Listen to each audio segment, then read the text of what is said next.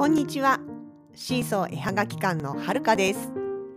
このポッドキャストでは私たちのものづくりの様子やイベントの裏話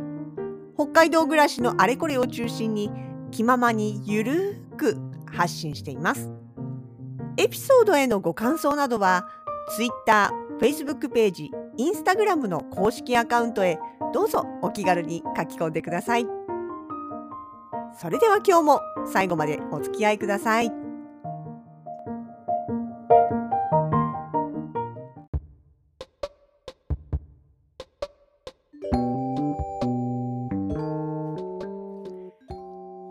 2022年7月の12日火曜日いよいよっていうわけでもないけれどもだんだんだんだん近づいてきている来週のイベントそして再来週再来週でもないな東京行き具体的にね日にちがどんどん近づいてくるといろいろあれもやらなきゃこれもやらなきゃってこう何て言うんですかね切羽詰まってくるっていうわけでもないけれども気になるお年頃です。なんだけどもいやー今やっぱり一番気になるのは第7波ですかね。もういい加減大丈夫かなと思ってたところへのやっぱり来ちゃったか第7波みたいなねもうなんかこう何て言うんだろうどうしていいんだか分かんないみたいなところも若干ありますがただやっぱりねこうやってニュースになってくるくらいの数になってきてしまうとなかなかねちょっといろいろと影響が出るわけです。複雑よねこっちとしてはね。遊びには来てほしい。けど無理はしないでほしい。けどやっぱり遊びに来てほしい。みたいなこの何ていうの？宣伝のしづらさというかね。またなんかこの歯がゆさを感じております。本当さもっともっとさ来て来て来てってこう何ていうのかな？久しぶりだよ3年ぶりだよ夏の開催みたいな感じでね。ハンドメイドジャパンフェスなんかはね。あいやセレクトマーケットもそうですよ。セレクトマーケットだって言うても3年ぶり以上だと思うんだよな多分。あいや3年ぶり。いやでもねとにかくそっちだって随分久しぶりの開催なんですよ。どっちも楽しみなんですよ。なんだけどこういうニュースが出てきてしまうとねなかなかね言いづらくなっちゃうのよね。って言って中途半端なこう告知しかできないと後からね「え知らなかった」いやなんだ知ってたら言ったのにみたいなね。ことになってお互い悔しい思いをするっていう。まあいやほんと。もう毎日ハラハラしながらテレビ見てます。テレビというかニュース見てます。もうさトラウマないよね。半年前の。1月のハンドメイドジャパンフェスの時さ。当時そう。えっ、ー、とハンドメイドジャパンフェスビッグサイトのイベントとそれから札幌モノビレッジの札幌ドームとか見事に日程がかぶりましてで私が東京ほのかさんが札幌ということでね分割したんですけれどもで札幌の方はまあそれでもそれなりの何て言うのかなもちろんコロナ前ほどじゃないけれどもまあそれでもそれなりの人数が入ってたと思うんですよね。正式に多分主催さんから発表なかったから、まあ、比較あんまできないんだけども。に対して東京の方はやっぱ敏感なんですよねみんなね。なんかさほら全国ニュースとかでさ地方からそっちあっちの方のニュース見てるとなんかもうみんな平気で出歩いてるとかもうこんなの我慢してもしょうがないみたいな感じでね言ってる人ばっかりがインタビューにピックアップされるもんだからなんか東京の人たちはもう全然気にせず出歩いてるみたいなそういう風に伝わっちゃいかねないニュースとかも多かったんですね当時ね。そう半年前の時。でも実際全然そんなことなくって行ってみたらやっぱりもちろんそうやって出歩いてる人もいるわけなんだけれどもあのあの時ねちょうどね1月の頭からねとそう年明けからですよ。お正月明けくらいから急激にオミクロン株の数が増えてでそしたらそれまでねあの遊びに行くよって楽しみにしてるねって言ってくれてた人たちもいやごめんちょっと様子見るかなとかいやごめんちょっと今回はやめとくわって次回以降に考えるわっていう形でパタパタパタっとねあの事態をしたわけですよ。いやもちろんそれはその人の判断だしんなもの私が無理強いすることでもないしこっちだって来てもらって何かあったらやっぱり後味悪いんでねそこはもう全然しょうがないとは思うんだけれども、まあ、結果うちのブースだけじゃなくてねあの他のブースあのにもやっぱりお客さんはどうしても減ってしまったりとかなんなら出店者さん自身がやっぱりやめたということでねあちこちブースに歯抜けの状態になってたりとかしてねやっぱりもうイベントとしてはどうしてもその寂しいというか歯がゆいというかねそういう感じになっちゃったんですよ。でそれがさ結局その12週間前、まあ、年明けたぐらいとかね年末ぐらいまではさ全然全然でもないけどまあまあいけるんじゃない？みたいな大丈夫だよっていうようなこうちょっと盛り上がりな雰囲気を見せていただけにどんでん返しがきつかったんですよね。さあそのこう記憶がまだまだ半年前ということでまだね全然新しいわけですからああまたこのタイミングかっていうのが正直私の気持ち。1週間2週間開催の12週間前になって急激に増え始めてみたいなねっていう話になっちゃうわけですよ。もうほんと不安ほんと不安せっかく行くのにさね遊びに来てもらえなかったら何もならないっしょねって言いながらうーんでもやっぱり告知に力を入れきれない自分がいる。まあまあそう。でもさそうあとねその出足のこともそうなんだけどもう一つ不安がありましてですね。暑さです。気温。もうなんかさすんごい暑いっしょ。いやまあ夏はいつでも暑いんだけれどもね。でも6月の末ぐらいからなんかほんとアホみたいに暑いっていうかおかしいっしょその気温っていう気温になったりとか。あとまあちょっとね今日なんかは雨ひどいみたいだけども。まあ、湿度もそうですよね。私、あの、暑さ耐えられるかなと思って。いやね、言われるんです。あの、はるかさんだって関東出身なんだから、別に向こうの夏だって全然平気でしょうよって。北海道の夏なんかへでもないでしょって言われるんだけど、違うんですよ。あの、なんだろう。耐えられる耐えられないって、身についてるものじゃないんですよね。それ北海道に来てすごく実感したの。違うのさ。どれだけこう何て言うのかな準備期間があったかっていうことなんですよ。要は関東の場合はもう4月に桜咲いて5月のゴールデンウィークから徐々に徐々に気温が上がってって5月の後半になったら日によっては半袖で十分なわけですよ。6月になったら半袖なわけですよ。で暑い暑いって言ってね、あのそれこそもうクーラーなんかつけ始めちゃったりとかするわけですよ。で衣替え6月その6月の衣替えすら待てずにもう5月の末から夏服着ちゃうような制服なんかだとねそういう気温なわけですよ。でそこからのこう徐々に徐々に上がっての6月7月8月の暑さなわけですよね。体が少しずつ慣らされてるわけさ。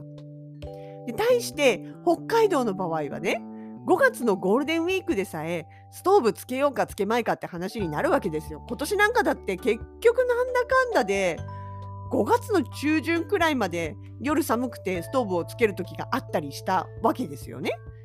でまあさすがにもうその後はストーブこそつけないけれどもストーブと半袖分かります？この差。いやもちろんね日中はね北海道もそこそこ気温が上がるんです5月だってねあの薄手の長袖で十分みたいな時もあったけれどもでも夜朝晩がとにかく気温が下がると。でそこで、まあ、あの生きてる人間そこでの場所で生きてる人間としては体が休まるからありがたいんだけれども結局その体の慣れという意味ではね肩や長袖2枚重ねとかなんならストーブつけたっていうところにいる人と肩やいやまあ別に半袖でいけちゃうじゃんくらいなところ同じ5月でそういう差があったらそっから先のね6月7月ってやっぱり体の慣れ方が全然違うわけですよ。確かに北海道は湿度が低い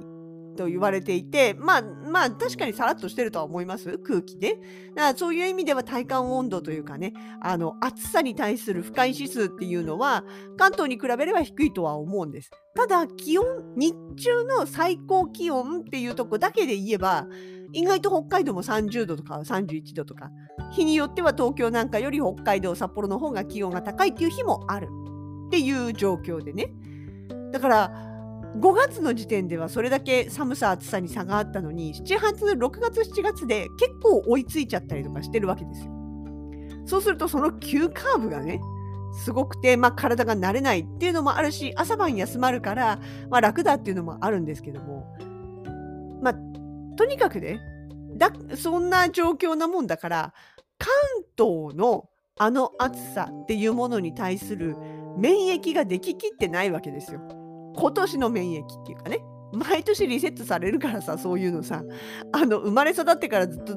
生まれ育ったところが暑いところだからずっと暑いのに強いかって言ったら多分それはなくってあの体が徐々に慣れるか慣れないかどの気候にいるかっていう問題だと思うんですよ。それがね自分北海道来てすごい感じたことなんだけどもね。っていうわけでですよ。まあその暑い日もあるけれども夜には涼しくなってる北海道から3年ぶりに酷暑の東京に行って私は耐えられるでしょうか？いや本当今思うとね小学校中学校自分が小学校中学校の時なんてどこの教室にも公立なんかにはクーラーなかったわけですよ。そこでさ丸一日勉強してねお弁当を持っててよく腐らなかったなとも思うしあの暑い中でよく勉強したりだとか運動したりなんかしてたなと思って。あの暑さまあ今より今より多分気温低いとは思うんだけど思うんだけどだよ。そう大体ね9時のあの夏休みの日記で9時の気温っていうのを書くと大体いつも30度って書いてたからね。そう。まあだから35度とかおかしいなと思うけどそれでもそれでもやっぱり30度を超えてたわけですよ日中ね。でその環境の中で丸一日いてよく勉強なんかできたもんだなと思うしねあの生活してたなと思うんですよ。実家だって私いる間クーラーなかったですからね。私がいなくなった後、まあ、パソコンとか結構頻繁に使うようになってオーバーヒートして止まっちゃうようなこともあったからパソコンのある部屋だけクーラーが入ったみたいな感じでね、まあ、今もう一つリビングにもついてると思うんだけどさあいや今だってさ私北海道にいてそのまあ確かに30度とかになってきた時にそれでも家の中そこそこ涼しいんですようち山の中だから。でもやっぱり集中力落ちるのね。まあ年のせいもあると思うんだけどもさ。暑くなってくると集中力落ちるしなんかこうねうんとなんていうか気が散る。が同じか。なんだ？そう。でもね自分が中学の時とか、まあ、高校クーラーついてたけどよくあの中で勉強してたと思うし先生方もすごいよね。その中でさ教えてたんだもんね。逃げ場もないしね。職員室行ったって涼しいわけじゃないしさ。一日中暑い中家に帰っても暑い中ずっといてまあみんなよく生きてたもんだと思うのよね。まあもちろんさそれこそそのね5月ぐらいから少しずつ体が慣らされていってる結果なんだっていうことはもちろんそうなんだと思うんだけどいや本当にさ今思ったら絶対無理だなと思うしなんならそれこそ本当に今回ね行った時に自分が2日間3日間あの暑さの中耐えられるから結構心配です。まあねまあ本当うんいろいろ心配な要素はいっぱいあるんだけれどもね。まあでもですよ。あそうそう。そんなこと言ってたらねさっきあのちょうど SNS で流れてきたのがなんかあの女性は男性の3倍もね夏のうつになりやすい。外と内側の寒暖差でホルモンバランスが乱れてであのなんていうかな、うつ、夏のうつになりやすいっていう話がちょうど流れてきたんですよ。で、それをね、防止するためには、幸せホルモンをアップさせてくれる、セロトニンをアップさせてくれる食べ物を積極に食べましょうっていう中で、ちょうどね、見てて、あの、上がってる食、食べ物がね、えっと、バナナ、豆腐、そば、マグロ、レバー、チーズ、トマト、アボカド、鮭だったんですよね。で、見てて、おおと思って。私今日夕食にね、豆腐の味噌汁とそれからマグロと鮭の漬け丼食べたの。日中チーズ食べた。おーと思って。ここに乗っかってる4つ食材幸せホルモンセロトニンアップする食べ物今日食べたと思って。だからきっと大丈夫です。そう。このね暑さの心配もそれから昨日言ってた車の心配もえそれからそのお客さんのね出足の心配もさいやいししだしたらきりがないけどきっと私のあの楽天あの幸せホルモンのね食べ物いっぱい食べたしもともとあのなんていうのかなポジティブシンキングというかお気楽方向性なんでね大丈夫です。きっとねセレクトマーケットが終わった来週の今頃とかそれから東京から帰ってきた後の再来週の今頃とかまあなんだかんだ言って絶対笑ってます。間違いない。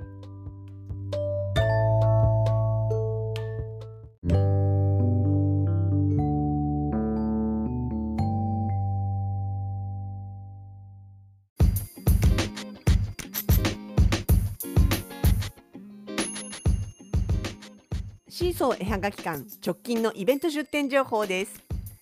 ただいまアークオアシス大朝店様でクリエイターズマルシェに委託参加しております。雪しずくペンダントの最新作